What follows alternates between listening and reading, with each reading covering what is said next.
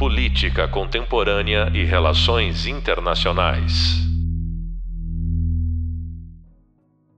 Olá, pessoal. Sejam todos e todas muito bem-vindos a mais um podcast da disciplina Inserção Internacional do Brasil. O meu nome é Rubens Siqueira Duarte e este episódio tem o título Desenvolvimento na Busca da Inserção Internacional Uma Visão Geopolítica, que é vinculado ao tema 3 da disciplina. Para conversar sobre esse tema, o nosso convidado de hoje é o Hélio Caetano Farias.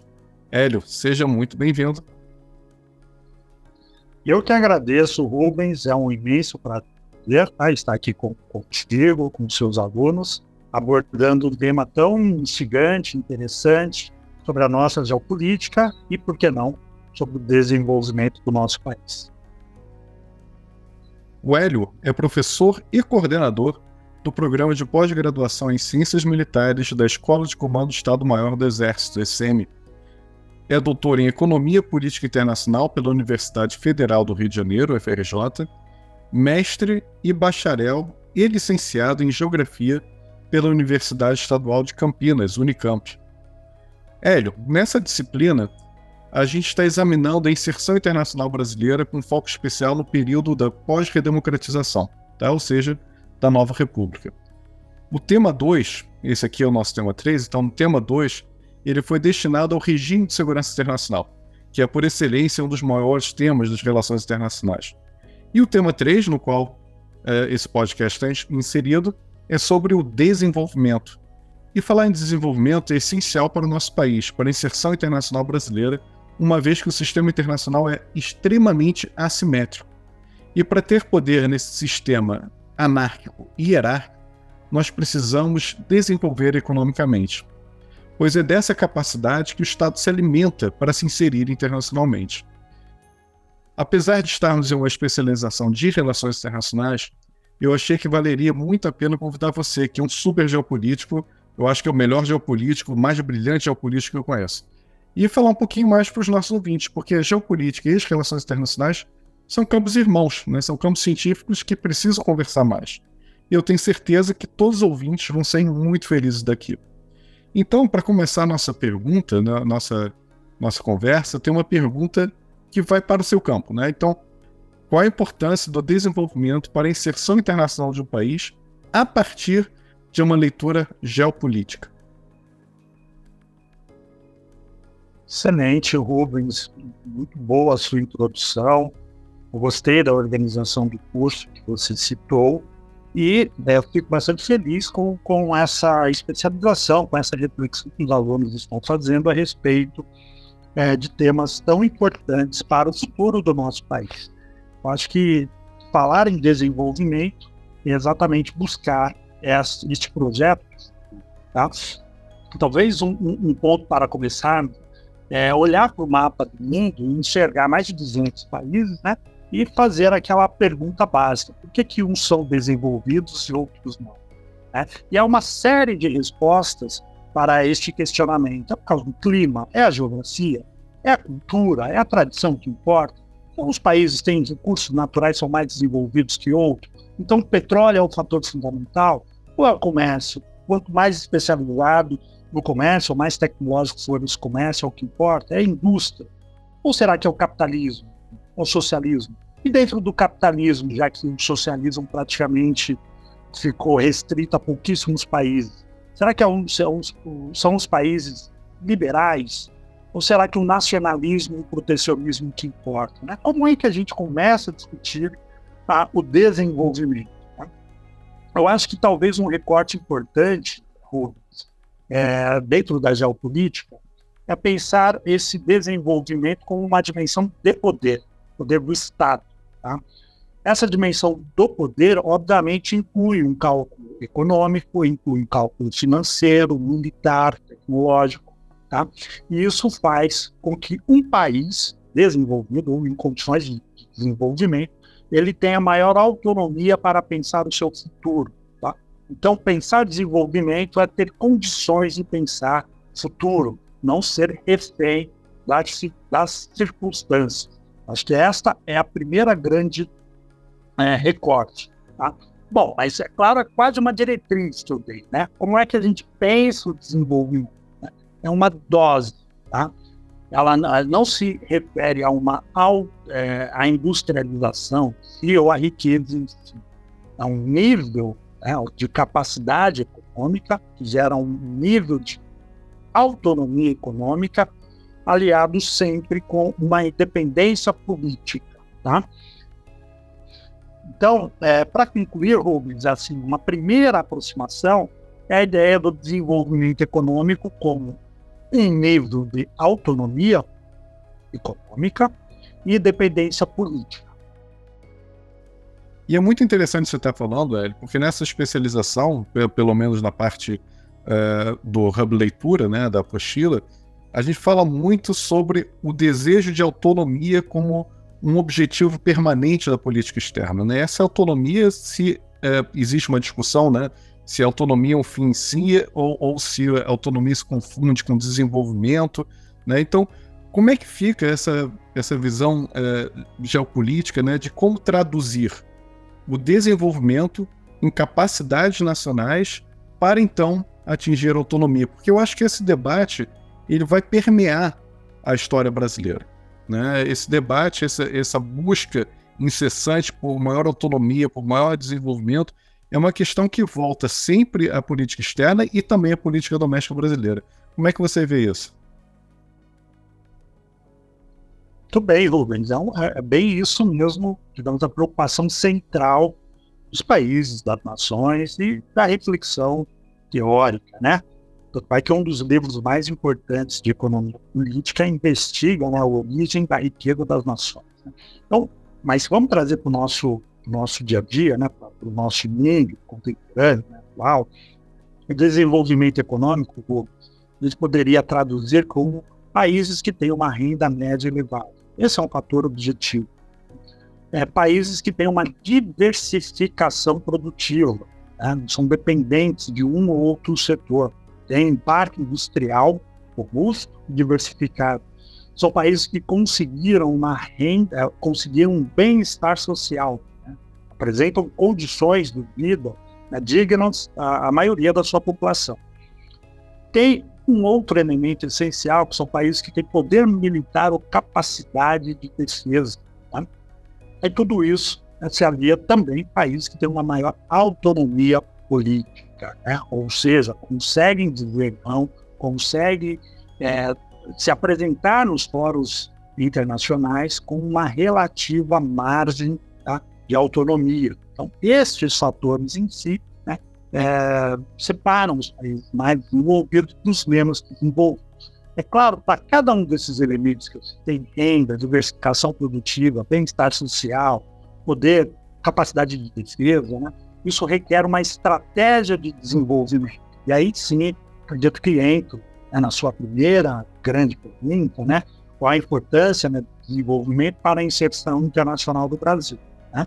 Bom, o país precisa ter esses elementos que citei para que possa participar dos fóruns internacionais, para que possa é, ter, digamos, as suas necessidades né, no âmbito do sistema internacional atendidos, né? porque países como o Brasil, né, em área tropical, com grandes problemas sociais, né, precisam é, ter no espaço internacional é, uma agenda, precisam ter uma voz, precisam ter meios né, que facilitem a transposição de, de, de, barreiras ou de problemas que são muito claros e são muito é, custam muito né, do ponto de vista econômico, do ponto de vista político. Né? Então, ter uma estratégia de desenvolvimento é, diferencia os países que estão em outro patamar na hierarquia de poder e riqueza internacional. E nesse tema de desenvolvimento, eu queria chamar um pouquinho mais, puxar um pouquinho o papo para a questão da industrialização. Tá? Como você sabe, houve um tempo que o Brasil discutia se o Brasil queria ser um país industrializado ou se ficava dependendo do café, né? Porque o café sustentava a economia nacional e foi muito importante para a balança econômica brasileira e tudo mais. A gente estuda isso na história. É, o Brasil decidiu, né? Não, não, talvez não pelo jeito mais democrático, mas decidiu ser industrializado e perseguiu é, por anos, décadas, é, essa tentativa de industrialização. É, como é que você vê isso na Nova República? Porque hoje em dia a gente volta a uma discussão se o agro sustenta o Brasil, se a gente deve investir mais no agro. É, a gente sofre um processo rígido de, e, e, brutal de desindustrialização. Como que isso afeta a inserção internacional do Brasil? Porque eu me lembro, você estava falando, eu estava me lembrando também de Morgenthau. Você vai falando sobre, sobre geopolítica, eu vou falando sobre relações internacionais. O Morgenthau ele é muito claro ao definir uh, as fontes de poder nacional né? Uma delas é você ser capaz de produzir o que você precisa né, para atender as necessidades do Estado de uma forma autônoma. E se a gente não tem indústria, né, se a gente é, especializar a nossa economia num setor só, a gente perde essa autonomia. A gente perde um poder, uma capacidade nacional de se sustentar e, portanto, de se, se inserir internacionalmente. Como é que você vê essa dicotomia no sistema internacional hoje pela lente da geopolítica? Excelente, tá? Excelente. Quando a gente fala em indústria, a gente fala em um elemento central tá? para a organização do Estado, para a integração territorial de um país, para a mudança no padrão de, de troca internacional, para o aumento da renda, né? A indústria remunera melhor que, o, que, o, que a agricultura, né? Sobretudo no passado, isso era uma realidade muito evidente, que fez com que, né, você citou o café no Brasil, até mais ou menos da década de 30, 40, é um grande produtor é, agrícola, o país que tinha esse bem, essa commodity, né, na, é muito bem inserida no sistema internacional, né, no mercado internacional. Entretanto, existia um consenso né, por parte das elites nacionais da importância da indústria né, para, enfim, desenvolver o Brasil. Então, a palavra indústria de desenvolvimento está muito acoplada, né? porque efetivamente ela dá produtividade. Né? A indústria altera a relação capital-indivíduo, né? então se produz mais em menos tempo. Isso é, um fator alavancador da, da, riqueza. Mas se eu olho para a geopolítica, vamos pensar um país como o Brasil, tá? Os anos 90, os anos 30, né? 30, 40, que é uma espécie de conjunto de arquipélagos cada cidade, cada núcleo né, no Nordeste, no Sul, no Centro-Oeste, né, tendo uma economia regional, mas com trocas nacionais muito limitadas, dificuldade de comunicação muito grande. Como que a gente fala em Estado nacional? Como que a gente fala no império da lei? Como que a gente fala em redução das vulnerabilidades ou das fragilidades do ponto de vista da defesa? É necessário uma integração territorial, isso é um fundamento, digamos assim, da geopolítica. Né? Ter, né, digamos, plataformas né, de integração, infraestrutura que conecte uma administração central. Bom, como se faz uma integração territorial? Você precisa de ferrovia. Como é que se faz uma ferrovia? Né, você precisa de uma, de uma indústria de bens e capital. Né, você precisa de uma indústria de transformação. Então, quando você fala em integrar o território, está pensando efetivamente o desenvolvimento de, uma, um conjunto de indústrias. Quando a gente muda um pouco assim o paradigma né, da, da, do, dos meios de transporte, né, a gente pensa rodovia, se a gente vai construir uma rodovia, precisa de muita indústria petróleo, muita indústria automobilística. Então, a indústria é um fator essencial para a própria organização do Estado, ela vai para além da economia. Você trazendo a discussão com o ambiental é também um fator né, de acumulação de poder do próprio Estado. Então, é nesse sentido, se amplia né, o grau de autonomia estratégica, relativa, a política do Estado perante a outras entidades é, inter, interestatais. Né? Enfim, Rubens, o desenvolvimento, ele, ele é, é um meio né, para que um Estado né, se insira de maneira mais autônoma nesse sistema internacional, assimétrico, desigual, competitivo que vivemos. Ed, você estava falando um pouquinho sobre a organização de Estado, né? Então, vou puxar para esse lado também. Vou aproveitar a onda e vou surfar aqui. Então, vamos falar um pouquinho sobre isso. Essa relação entre o Estado organizando sua economia domesticamente para aí então se inserir internacionalmente, ele foi debatido por vários é, é, autores nas relações internacionais também, e claro, na geopolítica não fica para trás.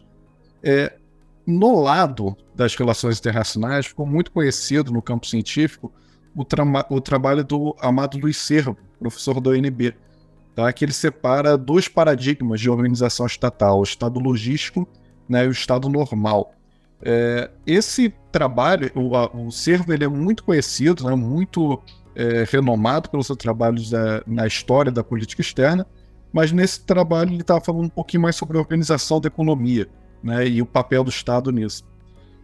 Ficou muito célebre, né, ficou muito conhecido esse trabalho dele, mas também é muito polêmico. Né, essa divisão de paradigmas, porque eu acho que o pessoal das relações internacionais adora um paradigma, Hélio. É, é, paradigma da política externa, americanista, globalista, agora também paradigmas da organização do Estado. É, como é que você vê é, esses dois paradigmas, né? O Estado normal e o Estado logístico. Faz sentido para você? Olha, Rubens, é uma boa pergunta, tá?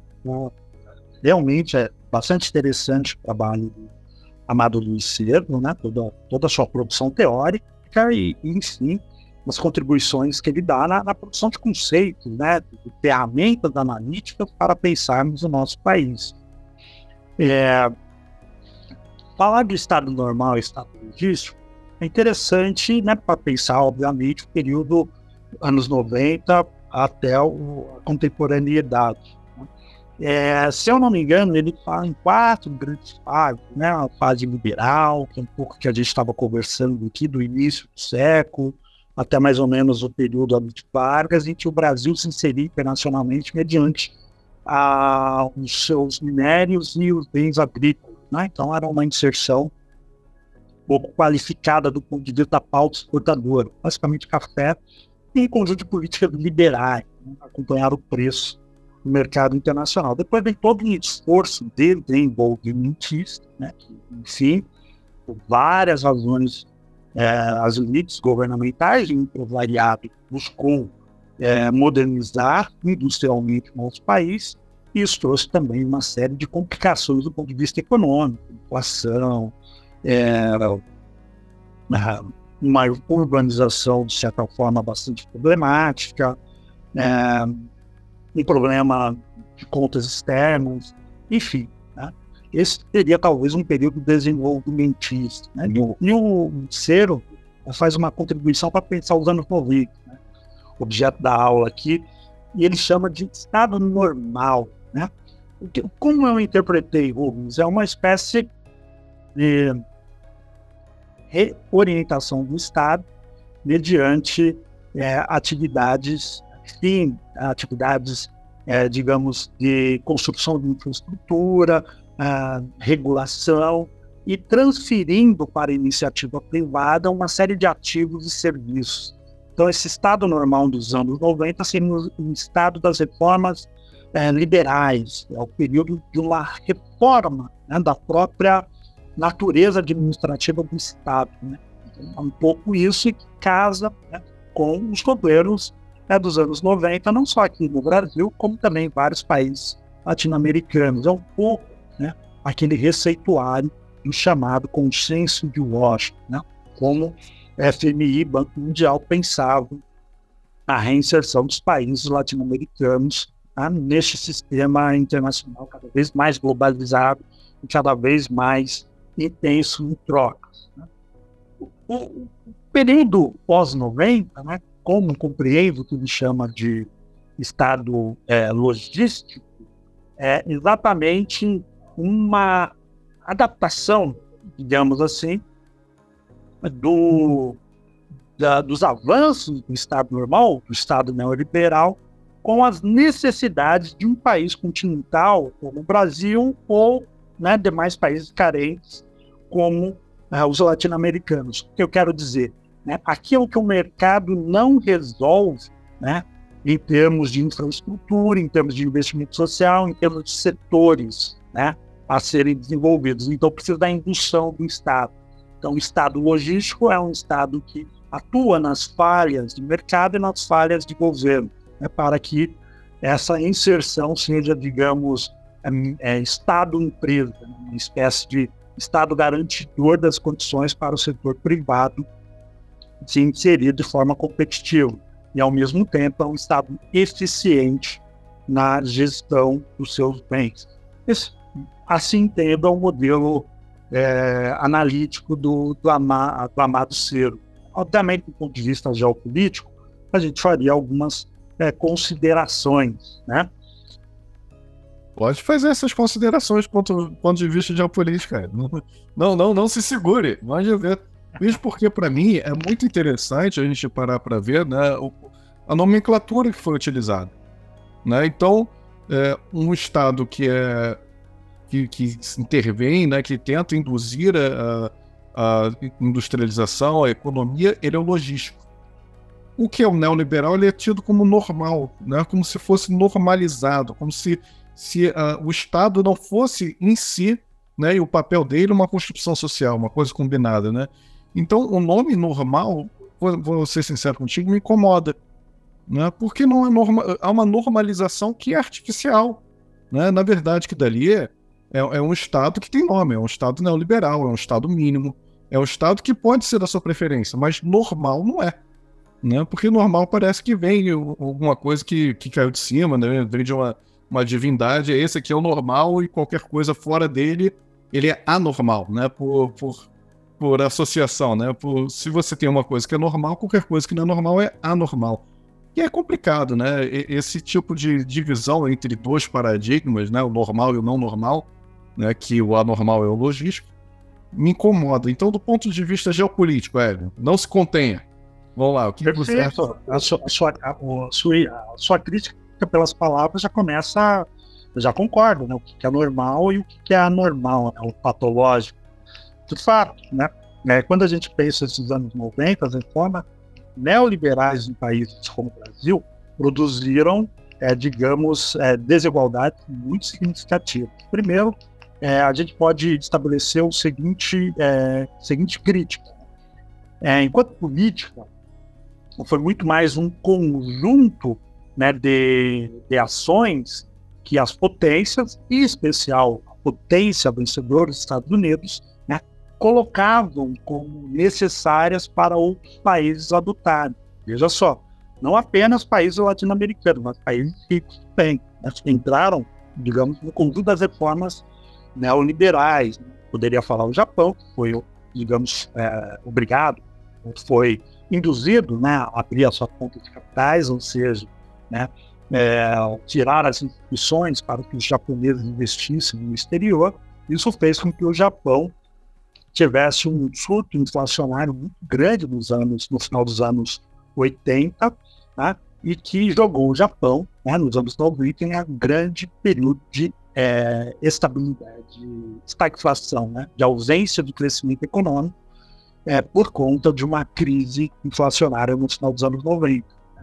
Também aconteceu na Alemanha, mas nos países latino-americanos são mais impactantes, porque o Estado perdeu vários ativos né, indutores de políticas né, importantes né, a serem seguidas na área educacional, na área de infraestrutura de transporte, na área é, de indústrias estratégicas, né, acreditando-se no normal. Né? O que, que seria o normal? Que o setor privado atuaria de maneira eficiente e, como tal, elevaria a competitividade, elevaria a renda e, por conseguinte, teríamos a produção de um bem-estar. Né?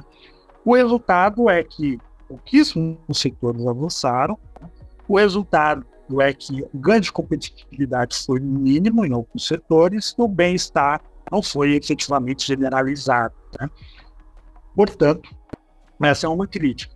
Então, essa saída do Estado não uma saída, digamos, é, do Estado investir menos né, no setor privado.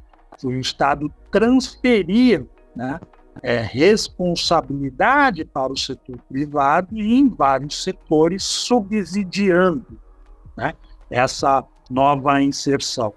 Então, o Estado neoliberal é um Estado que gasta muito, mas ele gasta de uma maneira concentrada, né, em poucas é, empresas, poucos ativos. Quando a gente olha os países desenvolvidos, em especial as competências, né, a gente não percebe uma retração nos investimentos estatais.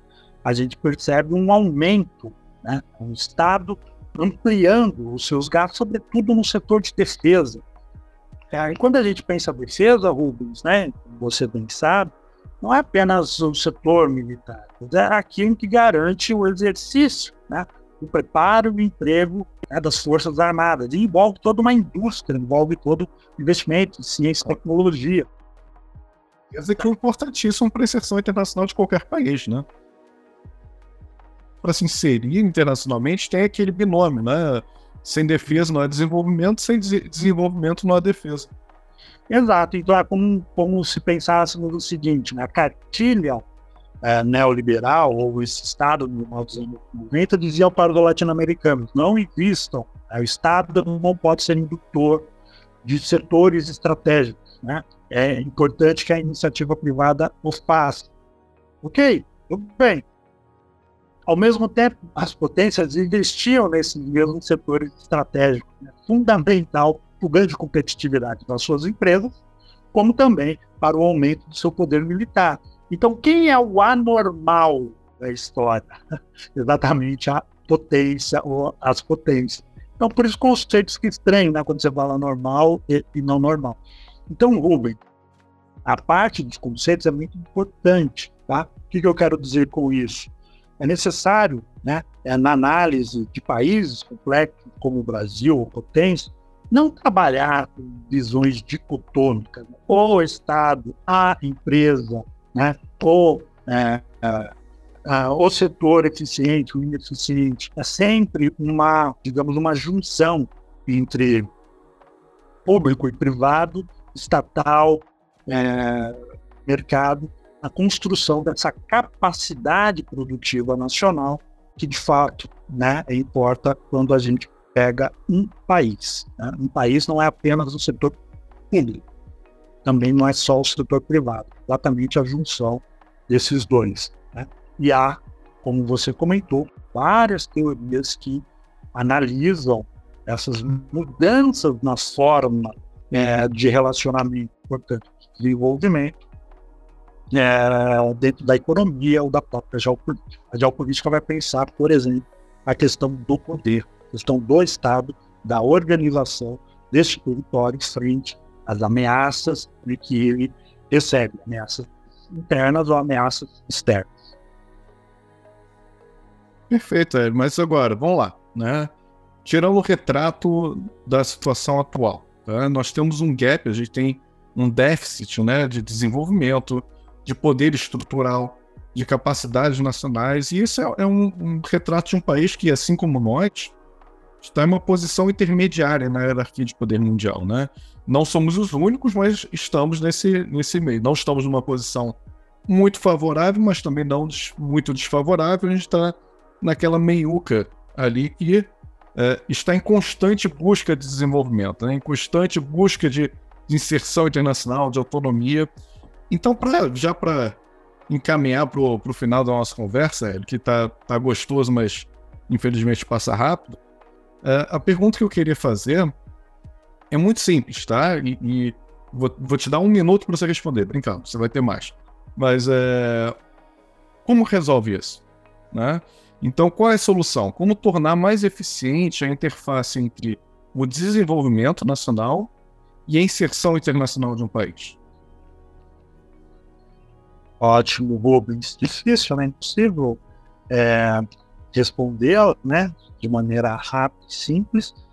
É, as, os países que são potência, Rubens, né, ou países desenvolvidos, né, potência, vamos pensar Estados Unidos, desenvolvidos, ricos, né, com alta renda per capita, enfim, todos aqueles elementos que é, indicadores né, que colocam ele no patamar, como Coreia do Sul, como, como Alemanha, França. O que, que, eles têm em comum? Né? Exatamente essa, essa, essa associação, coloquemos assim, entre os interesses do Estado, entre os interesses, maior participação em diferentes fóruns internacionais e ser, ter uma representatividade é, internacional para a defesa dos seus interesses. Né? Então, é uma visão país e meios para atuar, né? sejam é, institucionais ou diplomáticos. Né? Então, visão de Estado. E, ao mesmo tempo, mercado, grandes empresas com interesses em ampliar a sua, suas vendas, as suas posições internacionais. Então, há essa associação de capital privado tá, e o interesse político. Isso é um dado né, em comum. Países como o Brasil têm é, dificuldades em ter essa associação, sobretudo na sua projeção internacional. Isso, de certa forma, é dificulta. Vamos citar um exemplo. Do ponto de vista político, sabemos da importância da América do Sul quanto da África para os interesses políticos nacionais, né? seja no âmbito da representatividade, nas agências multilaterais, seja pelos aspectos culturais, humanitários e assim por diante. Entretanto, para o empresariado nacional, é, não necessariamente os países africanos são aqueles mais é, rentáveis, não? são aqueles que indicariam é, um interesse para a projeção dos seus investimentos. Né? Então você tem uma, uma, uma, uma zona truncada. Né? Então isso dificulta muito né, essa gestão eficiente né, da interface entre desenvolvimento e inserção internacional. Como consertar isso? Né? Isso efetivamente exige tá, consensos né, é, maiores isso exige uma visão de futuro, não só do Estado brasileiro, mas também de seus grupos empresariais principais. Né? E isso é, requer tempo, requer debate requer, digamos, um grau de, de maturidade analítica, né? não maturidade, analítica, né? quanto ao interesse nacional, quanto ao futuro do país. É claro, Rubens, que você coloca um outro fator que é, dificulta. Né? Um país como o Brasil, ele também é cheio, ele tem no seu parque produtivo é, diversas é, companhias, grandes grupos empresariais é, que são é, filiais, são, são pedaços né, de, de grandes empresas internacionais que têm uma lógica própria estou atuando de forma errada nem de forma correta. Tem uma lógica que não é aquela necessariamente é, nacional. Responde aos interesses da Coreia do Sul, da França, dos Estados Unidos. Isso torna né, a gestão desses ativos privados muito mais difícil. Né? Então, a gente vai precisar de muita, de muita competência né, para pensar essa inserção, reinserção qualificada do Brasil no cenário é, internacional. Porque Rubens, tá, ela não depende apenas do protagonismo, da vontade dos governos. Né?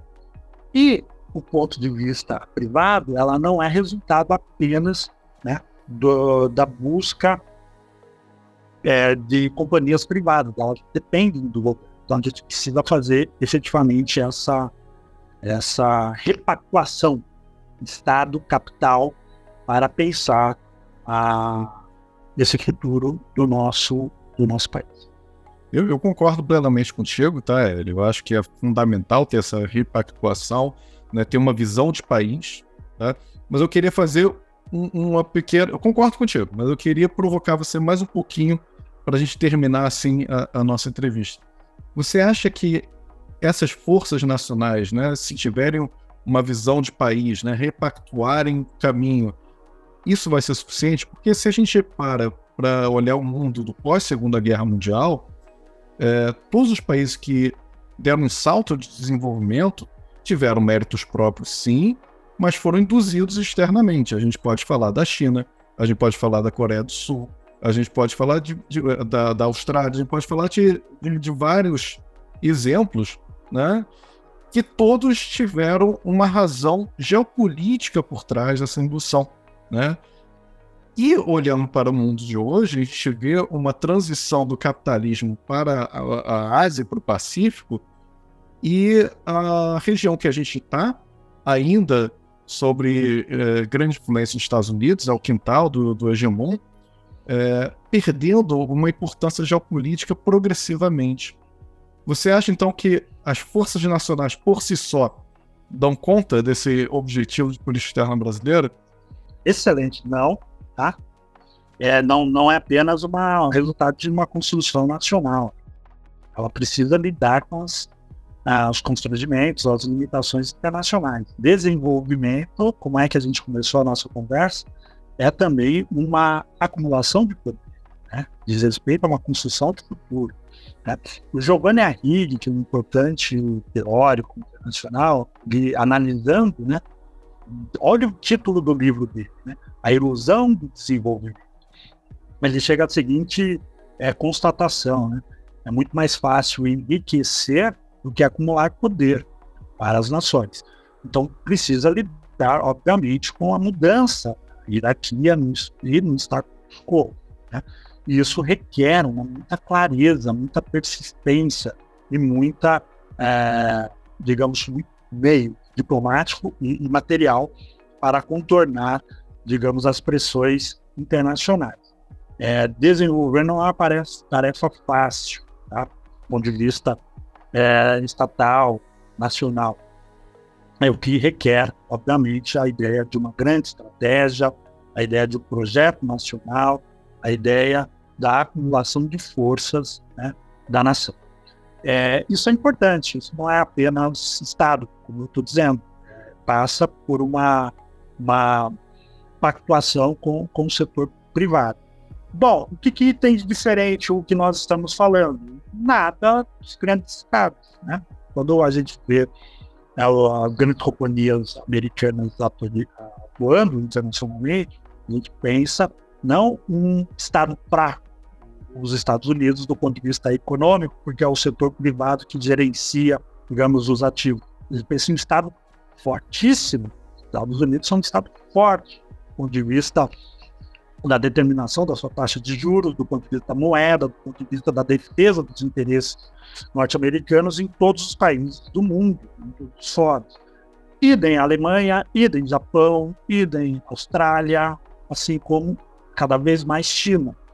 Então, para que o setor privado prospere efetivamente no país, ele requer um Estado eficiente e um Estado que tenha clareza quanto ao seu projeto nacional. Isso é fundamental.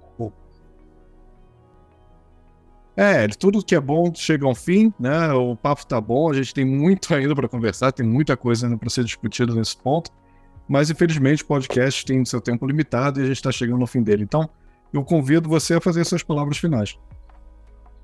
Nossa, Rubens, eu que agradeço, o tempo passou aqui, pelo menos para mim, rapidamente, tá?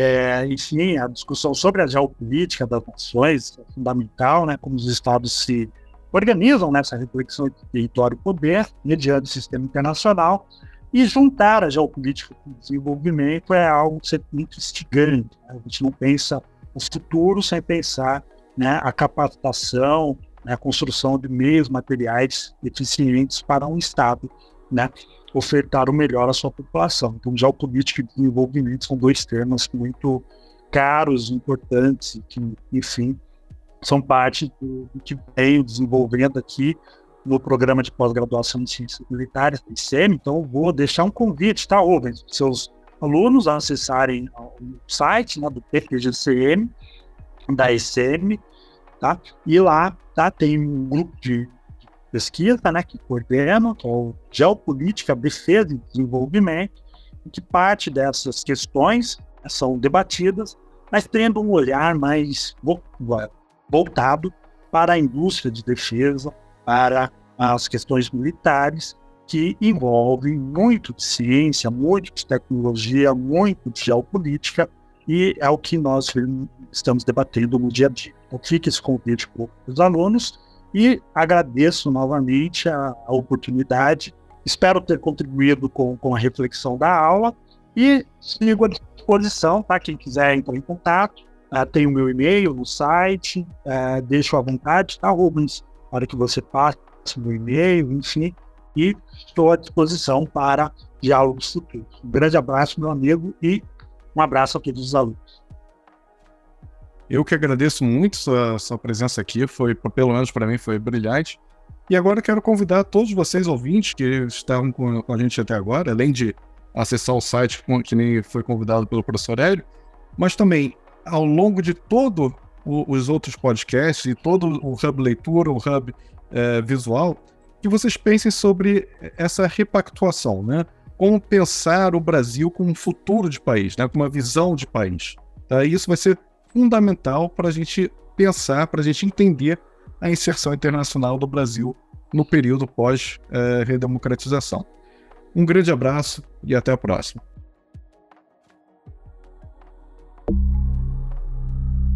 Política Contemporânea e Relações Internacionais.